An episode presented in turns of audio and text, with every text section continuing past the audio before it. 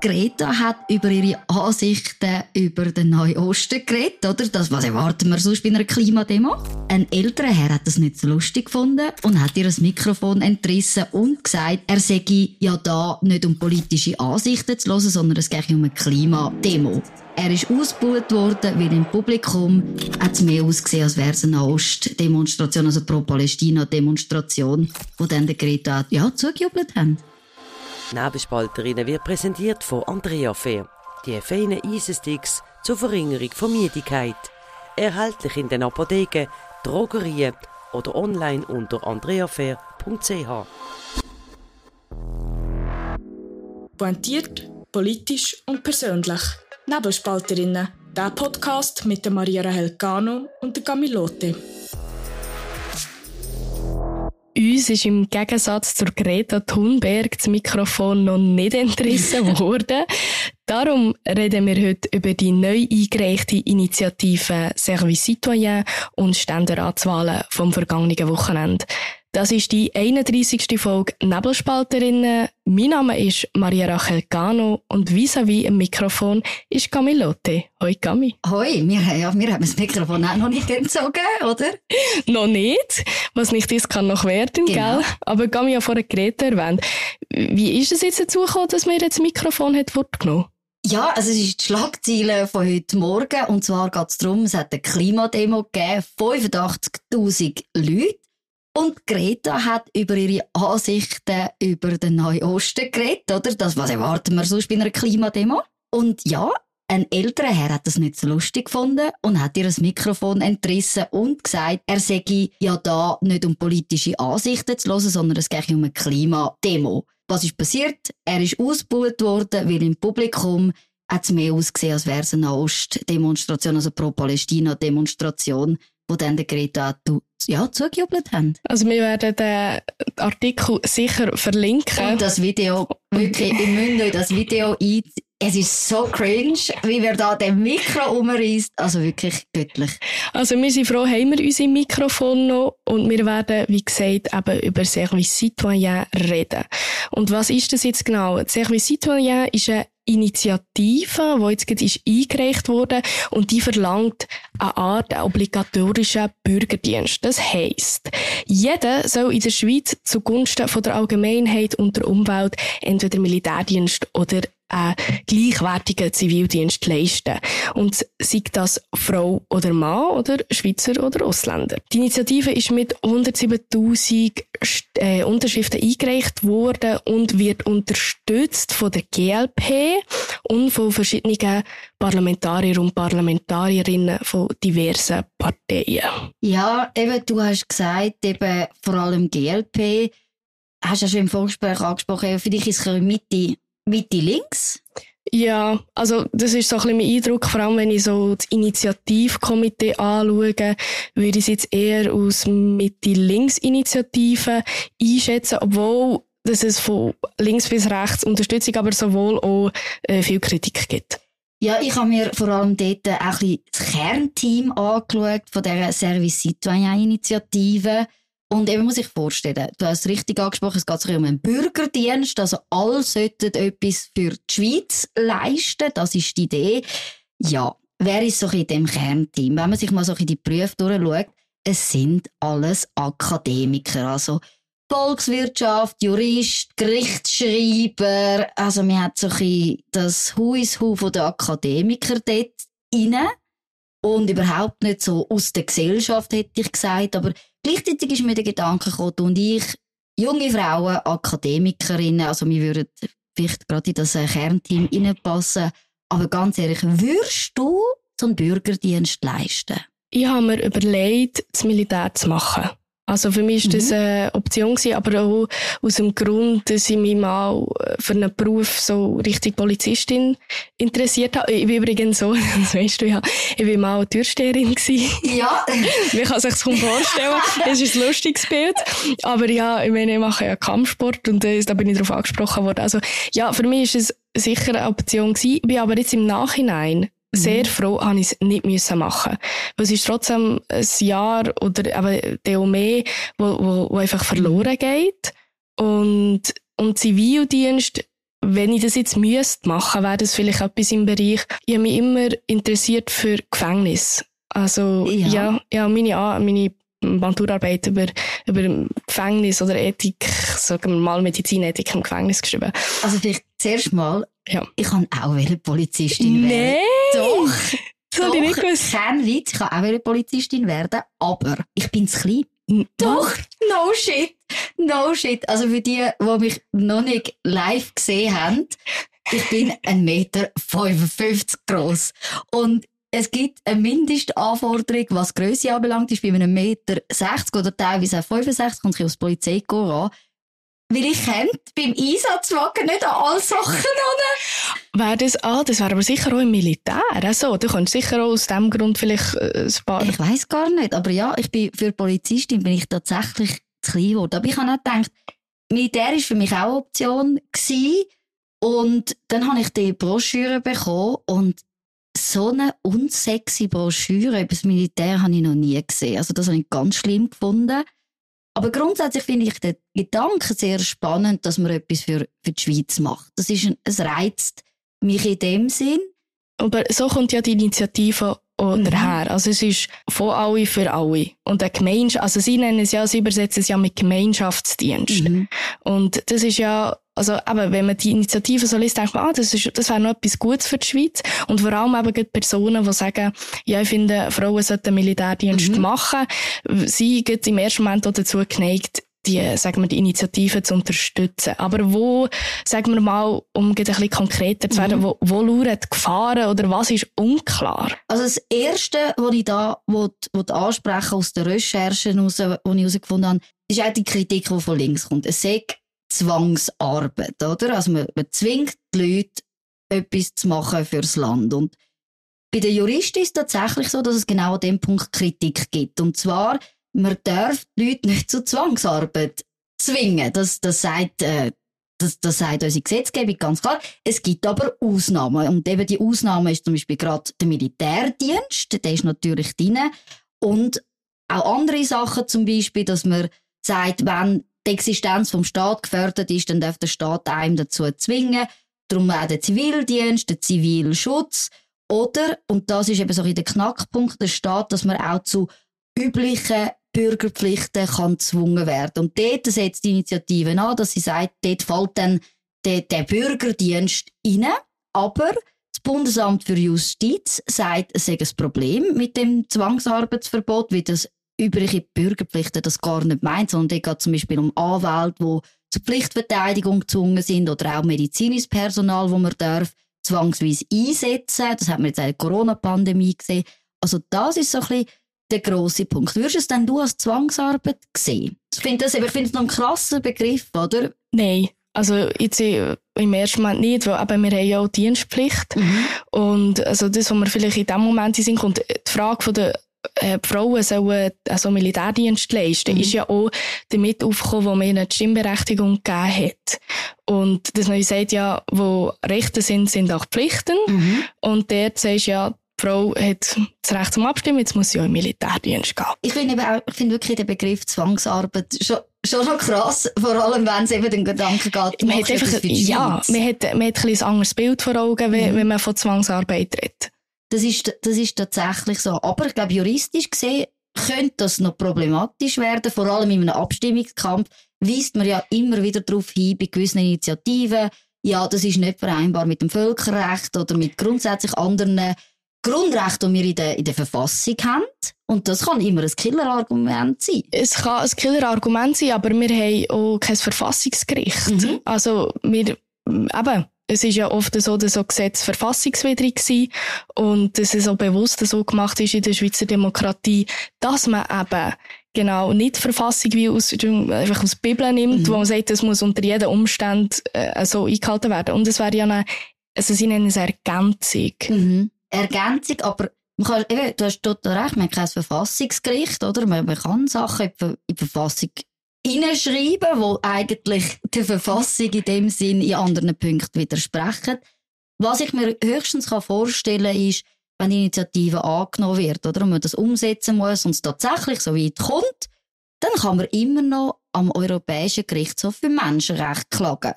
Und wenn wir dort Recht bekommen müsste das Bundesgericht oder vielleicht nochmal über den Entscheid gehen und wir müssen es nachträglich ändern, weil wir sagen, das ist gar nicht so möglich. Also ja, es könnte schon noch zum Problem werden, aber ich sehe noch ein anderes Problem, wo wir auch noch darüber reden wollen, und zwar die Frage der Ausländer. Genau, ich habe es ja vorher kurz erwähnt. Äh, Sie sprechen es ganz klar auch in Ihrem Initiativtext an, dass man auch darüber, also im Gesetz muss festhalten, ob Ausländerinnen und Ausländer sollen eben den Militärdienst oder sagen wir eben den Bürgerdienst leisten. Mhm. Und das finde ich hingegen fast ein problematischer Punkt. Ich finde das mit der Zwangsarbeit, ja, ist ein bisschen weit hergeholt, aber das mit den Ausländern ist wie, man stellt sich vor, man ist hier aus, aus Ausländer und man hat die Schweizer Staatsbürgerschaft nicht. Mhm. Und nachher wird man gezwungen, hier einen Dienst zu leisten für das Land, was man ja kann sagen, an, sich gut ist. Aber was, was ist, ich meine, das ist ja fast wie ein Söldnerdienst. Das, das mhm. steht ja im Gegensatz zu dem, dass man für ein anderes Land darf, äh, Militär, ins Militär gehen ja, also das ist jetzt gerade beim Militär der spannende Punkt, oder? Du darfst ja nicht in einer fremden Armee dienen, das ist strafrechtlich natürlich. Also in der ähm, Schweiz ja auch. Ja, ich weiss, ja. du darfst nicht in, für eine andere Armee dienen, das ist ja logisch, ist, ist klar. Aber der andere Punkt ist eben, du hast, bist Bürger von einem anderen Staat, du lebst jetzt in der, in der Schweiz und wirst dann gezwungen, für ein fremdes Land, sagen wir es dem so, einen Dienst zu leisten. Nicht, wir können von mir aus den Militärdienst ausklammern, aber einen, einen Bürgerdienst zu leisten. Und das finde ich schon auch ein schwieriger, ein schwieriger Punkt an dieser Initiative. Es ist ein schwieriger Punkt bei der Initiative, aber wie gesagt, es ist ja noch eine Frage von der Umsetzung. Also man könnte mhm. es ja nachher auch noch rausstreichen, dass es dann nur noch für Schweizer Bürgerinnen und Bürger der Fall wäre. Aber sie tun ja auch damit ein bisschen legitimieren, sie tun den Sicherheitsbegriff ausweiten und mhm. sagen, jetzt äh, müssen wir das ein bisschen breiter fassen. Wir, wir sind in einer Phase, in einer Zeit von Krisen und die Schweiz braucht jetzt von jedem die mhm. Unterstützung. Das ist vielleicht auch das, was ich, was ich jetzt selber sehr störend an dieser Initiative empfinde. Ich bin schauen und sie wollen eben den Sicherheitsbegriff weiterfassen. Es gehe, wir sagen in einer Zeit von Betreuungen und einfach damit ihr, die dazu hört, euch mal das Bild fassen Sie sagen, es geht um Krieg und Flucht, Naturkatastrophen, Pandemien, Ernährungs-, Energie-, Cyberbetreuungen. Muss ich sagen, okay, so, so weit, äh, okay. Aber auch noch soziale Gewalt und Vereinsamung. Äh, breit gefasst ist also noch nicht gesagt. Ja, und aber, also darum ich habe das Gefühl, es ist ein Mitte-Links-Anliegen, aber mhm. die Umwelt wird dort ganz explizit nochmal genannt und es wird gesagt, jetzt, das ist unsere grösste Herausforderung und wir müssen jetzt alle wie dort mitschaffen. Und, mhm. und da bin ich dann wieder einverstanden, zwungen. Da, da, wird man zwungen für das Anliegen. Ja, es ist, ja. es ist nicht nur ein Einsatz für die Schweiz, sondern konkret sagen wir und Umwelt. Und das ist, glaube ich, der Grund, warum jetzt zum Nein zwingt dann bei der Initiative, was mich einfach aufgeregt hat. Man hat eben die, steht so, auf der Webseite, die Umwelt ist auch im Fokus, also auch im Fokus, hey, ihr habt es explizit genannt im Initiativtext und die Initianten beschweren sich, dass nur 9% der Zivildiensttage im Umweltbereich geleistet werden. Und die Klimakrise ist eine der grössten Aufgaben der Geschichte und darum braucht es jetzt Kräfte für die Förderung und Bewahrung von der Umwelt, es geht um Biodiversität, echte Chancen für Klimaziele. Ja, also, ah, come on. wir haben jetzt leider kein Wein, sonst würde ich ein bisschen Wein anbieten. Aber ich finde, also Umwelt hat mich zuerst gar nicht abgeschreckt. Ich finde eben so, wenn wir an die, denken wir an die Forstwirtschaft oder an die Landwirtschaft, ich finde, wenn man der Zivildienst leistet, finde ich das mhm. eine, eine gute Sache. Aber es ist nachher genau das, es hat wieder einen ideologischen Touch ja. drin. Und da bin ich mit dir einverstanden, finde ich, finde ich schwierig, wenn man das jemandem will, will aufzwingen Also ich habe dann wie salopp ist mein Gedanke gewesen, oh mein Gott, 9% der Zivildiensttage. Entschuldigung, brauchen wir Leute in den Schulzimmern, Entschuldigung, brauchen wir Leute in den Altersheimen. Entschuldigung, ist das ein Problem, dass man sich jetzt beschwert über die 9% von diesen Tagen? Gut, jetzt ist mir noch ein anderer Gedanke gekommen. Dass, äh, wir reden immer von einer Arbeits, äh, vom, dass uns Arbeitskräfte fehlen. Mhm. Und das hingegen könnte man vorstellen, dort könnte es wirklich eine Lösung sein, dass man sagt, ja, jetzt zwingt man die Leute, dass sie den Dienst müssen leisten müssen. Mhm. Und sei das aber auch irgendwie in Lehrerberufen. Aber in dem würde man einfach gerade das Gegenart, ich hätte jetzt, Ach, ich hätte jetzt yeah. auf, aufs andere raus. Auf was? Du entziehst natürlich eine ganz, nehmen wir an, sind Schweizer und Ausländer. Ja. Du entziehst eine ganze Generation, die volljährig ist und jetzt auf den Arbeitsmarkt gehen können, entziehst du am Arbeitsmarkt. Aber sind wir ehrlich, die, die 18, 19 ja. vor allem die Akademiker, die gehen doch zuerst ein, ein Jahr ein bisschen die Welt sehen, ja, ja. ein bisschen reisen. Ich tue jetzt zuerst noch ein Jahr mich selber finden. Also, Sabbatical. Sabbatical, ja. Vielleicht noch ein früh, aber, ja, okay, das Argument, dass du sagst, bei all diesen 18-jährigen Studis, die jetzt, äh, würden zuerst auf Weltreise gehen, dass, äh, du die Arbeitskraft, ja, äh, ja, anbringen, aber gleichzeitig hast du die, die die Lehre abgeschlossen haben und ihren Beruf könnten durchstarten, dann die entziehst du natürlich ja. ein Jahr lang im Arbeitsmarkt. Ja, das stimmt. Ja, es gibt auch sicher viele interessante Punkte und vielleicht noch etwas Letztes. Ich meine, wir müssen auch noch ein bisschen positiv, wir müssen auch ein bisschen ausgewogen sein. Nein, was ich, was ich einen, einen guten Punkt finde, ist, dass das, was immer kritisiert wird, dass wenn man als Frau im Militär, also sich zum Militärdienst meldet, dann kann mhm. man, wie sich nicht automatisch ähm, nur für einen Zivildienst melden. Und mhm. das, das denke ich, für die Frauen wäre das sicher eigentlich interessant zu sagen, hey, ich möchte jetzt wirklich eben in, in welcher Form auch immer mhm. äh, der Schweiz etwas zurückgeben, ohne dass ich eigentlich Militärdienst machen will. Ja, also ich glaube, das ist wirklich noch ein, ein Systemfehler, wo wir haben, weil die, die sich, müssen sich das vorstellen, wenn man als Frau Zivildienst machen will, muss man sich zuerst zum, zum Militärdienst melden. Dort muss man zwar als tauglich dann beurteilt werden, aber man muss im Nachhinein dann sagen, man könne aus bestimmten Gründen, will, will man keinen Militärdienst leisten und erst dann kann man Zivildienst machen. Also es gibt nicht die Option, dass Frauen direkt sich einfach nur für den Zivildienst machen, das sehe ich als problematisch und könnte Initiativen eventuell könnte da den Systemfehler beheben oder Parlamentarier, die zuhören, that's your fucking job. Ja. Also, wir werden voraussichtlich im 2026 darüber abstimmen, aber bevor das es so weit kommt, wollen wir natürlich zuerst von euch wissen, was denkt ihr über die Initiative? Würdet ihr sie annehmen? Wenn wir jetzt schon darüber abstimmen können. Und das ist nämlich unsere Frage der Woche. Mhm, und wir wollen natürlich noch im Detail wissen, wenn ihr sie annehmen wollt oder ablehnen, sagt uns doch auch wieso. Dann können wir auch gerne mal über eure Punkte in der nächsten Folge diskutieren. Genau, aber wir haben noch ein zweites Thema diese Woche, und zwar sind die, das Wochenende Ständeratswahlen gewesen, noch in verschiedenen Kantonen, Genf, Fribourg, Wallis und Waadt. Gami, du hast Details, was ist bei diesen Wahlen rausgekommen? Ja, ich glaube, das, was als erstes ins Auge fällt, ist der Kanton Genf. Der, der weitesten weg ist, aber das ist so ein bisschen das Spannendste gewesen. Und zwar ist bis jetzt so gewesen, dass die beiden Ständeratssitze, die haben einerseits sind besetzt von Carlos Amaruga von der SP und von der Lisa Masson, sie ist von der Grünen gewesen. Doch sie... Vielleicht noch mal kurz. Ja. Sie ist ein kleines Aushängeschild von der Grünen. Aushängeschild, ja. genau. Also sie ist auch wirklich eine bekannte Persönlichkeit, auch in der Deutschschweiz und sie hat sich sehr profiliert in diesen vier Jahren als Ständerätin. Wie du sagst, ein Aushängeschild von der Grünen. Doch jetzt ist es gestern äh, am Sonntag, ja, am Sonntag passiert. Sie hat Wiederwahl nicht geschafft und zwar hat sie müssen ihren Sitz abgeben für den Mauro Boccia. Er ist von MCG, das ist Mouvement Citoyen Genevois. Das ist so eine lokale Partei aus Genf, die sich als weder links noch rechts sieht. National gehört sie aber zu der Fraktion von der SVP. Die haben jetzt mit ihm einen Ständerat. Also man kann auch noch sagen, es ist ja, sie haben ja nicht nur dort einen Sitz verloren, sondern eben auch in Watt haben eben zwei, also ein Grünen und FDP-Kandidat um einen frei werdenden Sitz von den Grünen kandidiert und die FDP ist gewählt worden. Und sie haben also auf einem Schlag zwei Ständeratssitze mhm. verloren. Was bedeutet das jetzt? Genau, und das ist das, was man sich vielleicht noch nicht so bewusst ist. Es sind zwei Punkte, die man ausheben. Wir fangen mal mit dem Offensichtlichen an. Bundesratswahlen. Wir wissen ja jetzt, die Grünen haben einen Bundesratssitz. Sie haben aber ein historisch schlechtes Ergebnis gehabt. Sie sind unter die 10%-Hürde gefallen bei den Nationalratswahlen.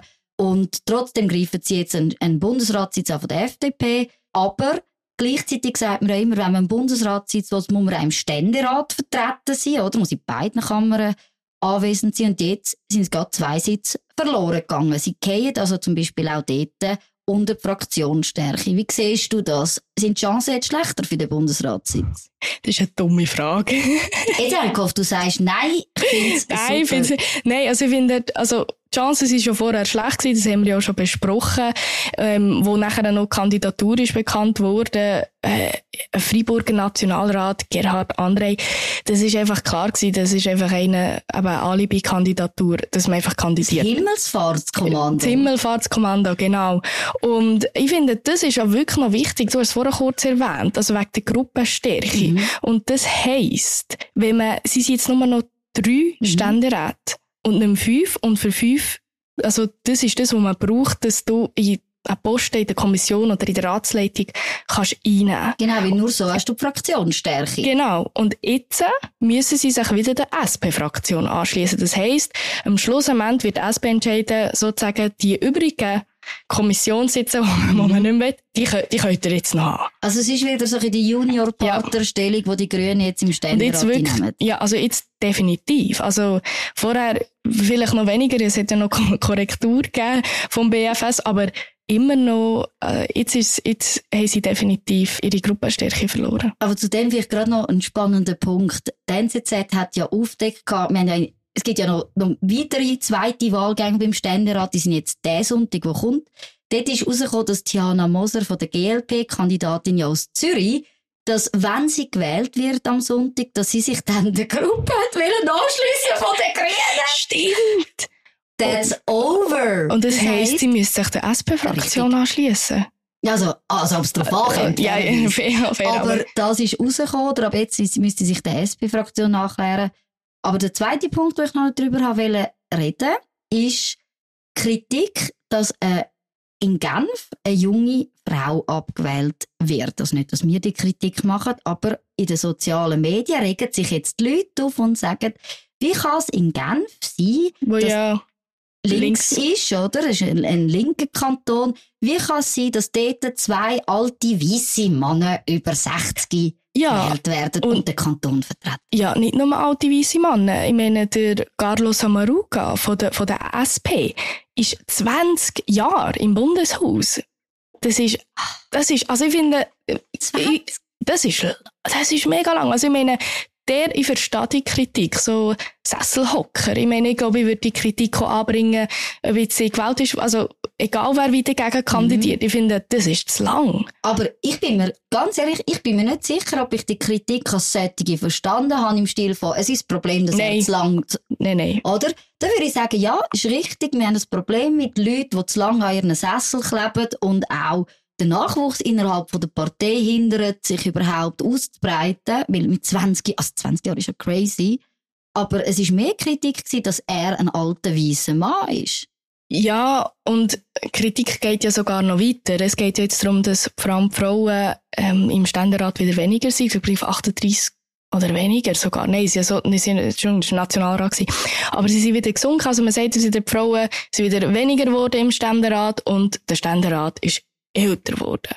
Das ist immer die Kritik, wo, wo ein bisschen aufkommt. Ich habe, es ist etwas, was mich grundsätzlich immer stört nach den Wahlen, dass man so die demografische Aufschlüsselung macht, weil im Endeffekt bist du ja da, um die Bevölkerung zu repräsentieren. Und Aber jetzt, es gibt ein bisschen ein Argument dagegen. Ich meine, genau, wenn es darum geht, die Bevölkerung zu repräsentieren, wäre es ja 50-50. Nein, das wäre, wenn du würdest sagen, du tust sie anteilsmäßig repräsentieren, oh, oder? Jetzt kommt Politologin. Ja, jetzt kommt Politologin. Aber es geht ja darum, dass du die Anliegen von der Bevölkerung repräsentierst. Und wenn du sagst, es braucht 50% Frauen, heisst das gleichzeitig, dass eigentlich nur Frauen können Frauenanliegen politisch repräsentieren. Das ist ein schwieriges Argument. Ja, aber umgekehrt müsste wie das Gleiche gelten. Du müsstest es zum Beispiel im Alter dann auch einführen, oder? Dann müsstest du sagen, man fängt da Sitz nach Alterskategorie So siebenjährige. oder? Du fängst sie an nach Alterskategorie verteilen. Du könntest ja sagen, du fängst sie nachher an verteilen nach Beruf. Beruf, nach Migrationshintergrund. Du kannst sagen, so viel Prozent von der Bevölkerung hat einen Migrationshintergrund. Das heisst, so viel Sitz müssen von Leuten repräsentiert werden, die einen Migrationshintergrund haben.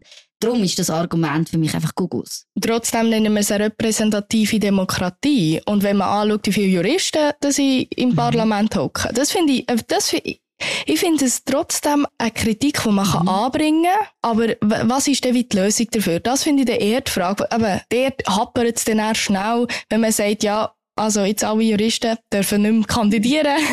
Dort haben wir natürlich eher ein Problem, das könnte man auch bei den Frauen oder mit Leuten mit Migrationshintergrund sagen, sind dort Hürden einfach so viel höher, dass die überhaupt in Positionen kommen, dass sie gewählt werden können. Oder ist Parlamentsarbeit, blöd gesagt, zu kompliziert, dass sie nur für, oder hauptsächlich für Juristen oder Akademiker interessant ist, dass Leute, die halt vielleicht keinen Hochschulabschluss haben oder keine Erfahrung im Rechtsbereich, sagen so, dass die gar nicht in der Lage wären, die, die Parlamentsarbeit zu machen. Aber das wäre extrem problematisch. Also, das ist sicher ein Problem. Mhm. Also, ja, ja, letztes Semester ist das, glaube ich, ein Kursbesuch Parlamentsrecht. Und das ist also enorm komplex, wie das, also wie das funktioniert. Und ich habe mir ein paar Mal überlegt, wenn ich jetzt nicht, also ja, ein Jahr Jus studiert und ein bisschen habe ich schon etwas mitgenommen. Und das ist so schwer. Ich meine, die Hauptarbeit ist Gesetzesartikel machen. Und dass du als Jurist äh, einen Vorteil hast, wenn du mhm. erstens weißt, dass ja das Juristendeutsch, ähm, ja, ja. Wenn, wenn, du weißt, wie das funktioniert und vor allem, wie ein einzelnes Wort äh, äh, einen enormen Unterschied mhm. kann machen in einem Gesetz.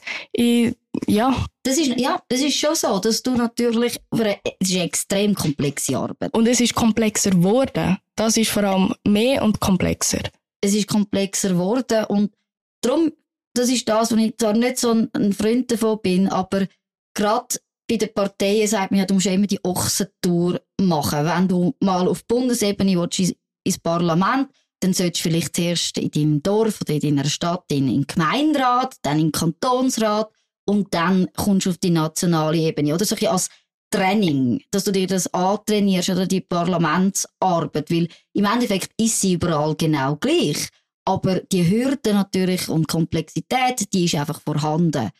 Andererseits muss man sagen, wir haben extrem viele Bauern im Nationalrat, im Ständerat, wo du jetzt nicht sagst, das sind die Juristen vom, vom Dienst.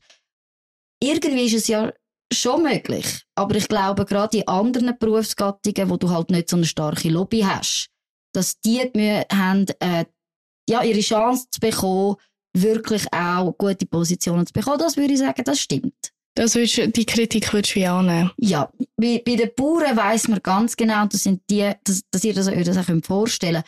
Der Bauernverband ist so extrem stark und die machen Wahlkampf für ihre Kandidaten. Das ist extreme Maschinerie. Bauern wählen auch Bauern und du brauchst natürlich auch so eine Lobby, wenn, wenn dein Berufsstand will, will eine Chance hat in gewissen Punkten. Und die fehlt einfach in anderen Berufsgattungen. Ja, also ich weiss jetzt, jetzt sind wir wirklich sehr allgemein geworden, aber es ist trotzdem ein Punkt, wenn wir wirklich schon über den Beruf reden.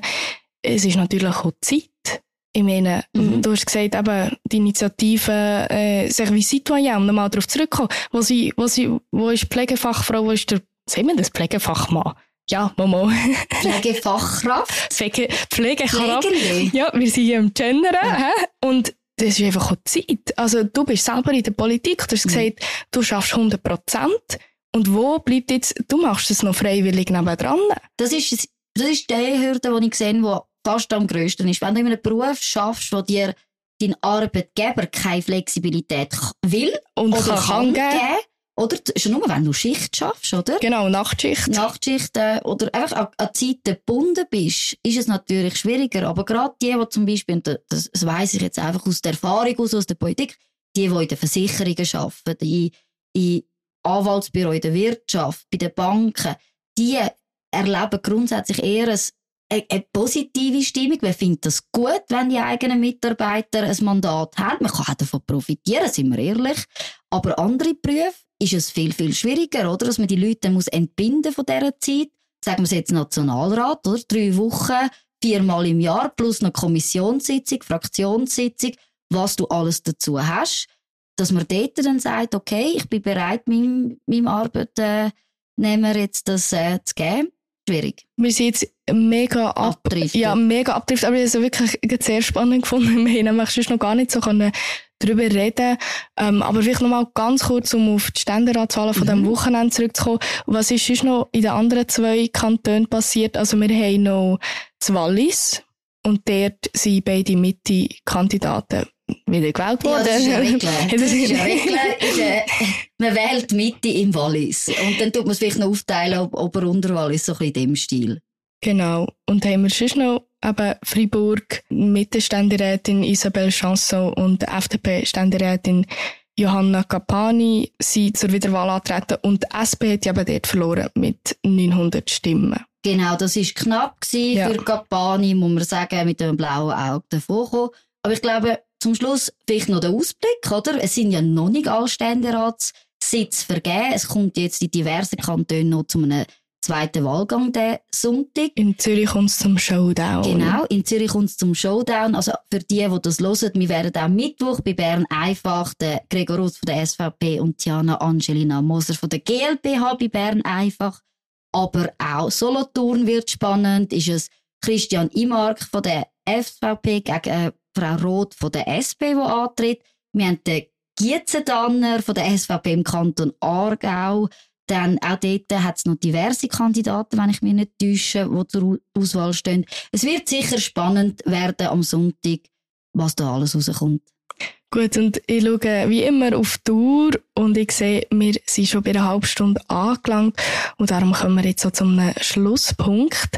Das ist es mit Nebelspalterinnen. Wir danken fürs Zuhören. Tut uns unbedingt abonnieren, tut euren Freunden von uns erzählen und wir hören uns nächste Woche wieder am Dienstagmorgen. Nebelspalterinnen wird präsentiert von Andrea Fair, die feinen Eisensticks zur Verringerung von Müdigkeit. Erhältlich in den Apotheken, Drogerien oder online unter andreafair.ch.